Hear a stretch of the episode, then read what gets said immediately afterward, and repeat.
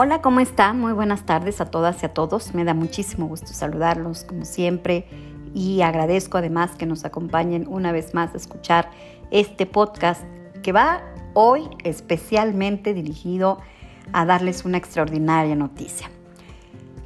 Hace unos días se aprobó en el Senado de la República una iniciativa para declarar el 12 de septiembre como el Día Nacional de las Mujeres con Discapacidad.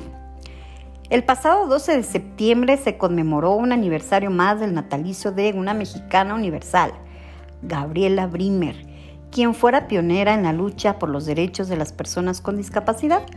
Su perseverancia, alegría y talento hoy siguen siendo un faro para muchas mujeres que vivimos con esta condición.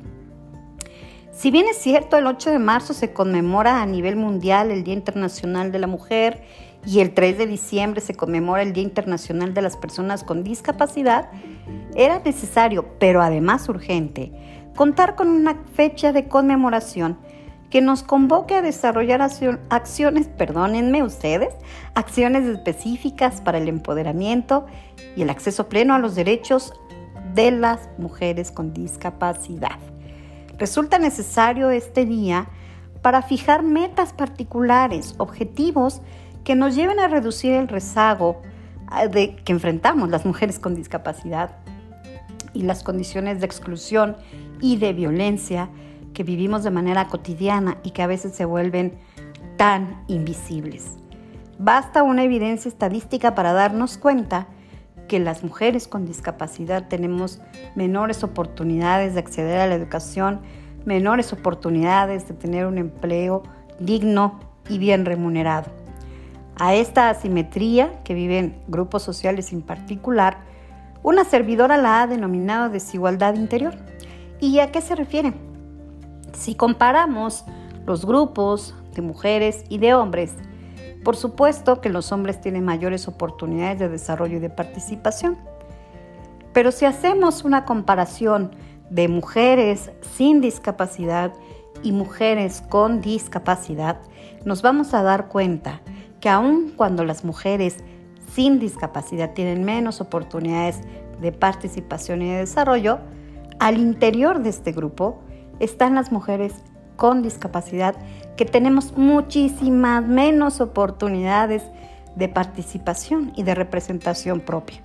Por eso es que esta fecha es muy necesaria. El principal problema derivado de esta condición es que el combate al rezago usualmente tiene mayores resultados entre quienes menos desventajas tienen. Esto hace que cuantitativamente las políticas públicas muestren un avance progresivo, pero si lo observamos de manera cualitativa nos vamos a dar cuenta que las brechas se hacen cada vez más grandes y un grupo reducido de población prácticamente queda en los límites de la supervivencia. De ese tamaño la importancia de este día. Queremos aprovechar esta fecha para visibilizar el maltrato, la violencia, la desigualdad, la exclusión, sí, por supuesto, pero también queremos trazar una ruta de trabajo con metas claras, con objetivos a alcanzar para que las mujeres podamos estar en los espacios de decisiones, para que las mujeres con discapacidad tengamos la posibilidad de incidir y de decidir sobre los temas que nos competen en la vida cotidiana. ¿Qué te parece? ¿Te agrada la idea? ¿Te sumas a este trabajo? ¿Te sumas a la conmemoración del primer Día Nacional de las Mujeres con Discapacidad? Esta iniciativa, es importante mencionarlo, fue redactada por una servidora. Sí, yo fui el medio, pero sin lugar a dudas, tú, tú mujer con discapacidad que me estás escuchando, fuiste mi principal motivación. Tú que confiaste en mí, tú que me compartiste tus historias de vida ha sido la principal fuente de inspiración para crear esa ley.